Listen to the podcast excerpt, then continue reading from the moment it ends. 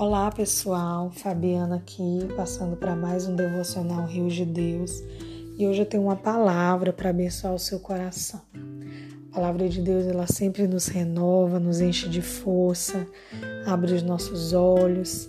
A palavra vai no mais profundo do nosso ser para nos transformar, para que a cada dia sejamos mais parecidos com Jesus. E o texto que eu gostaria de compartilhar está lá em Colossenses, no capítulo 3, versículo 13.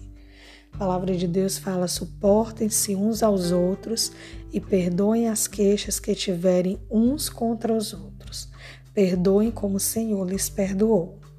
Também tem um texto que eu gostaria de citar, está lá em Efésios 4, versículo 32, fala: Sejam bondosos e compassivos uns para com os outros, perdoando-se mutuamente, assim como Deus os perdoou em Cristo.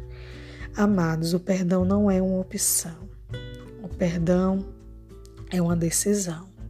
Se quisermos manter acesa a nossa lâmpada da nossa comunhão com Deus, nós precisamos perdoar. Pois o perdão a pessoas que nos feriram ou pessoas que nos causaram dor é uma condição para também recebermos o perdão de Deus. Decida perdoar para o seu próprio bem, para que não haja nenhum impedimento em seu relacionamento com o Pai.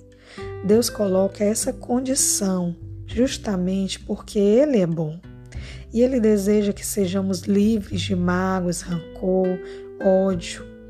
Quando perdoamos, demonstramos em atitude que não somos governados por emoções e sentimentos destrutivos, mas somos governados pela direção do Espírito Santo. Ao perdoar, demonstramos força, coragem para abandonar bagagens que estão atrapalhando a nossa caminhada, nos atrapalhando de prosseguir em direção ao propósito de Deus para nós. Perdoar não é esquecer, perdoar é deixar a dor ir embora e reter apenas o aprendizado. Em tudo nós crescemos até mesmo em meio à dor.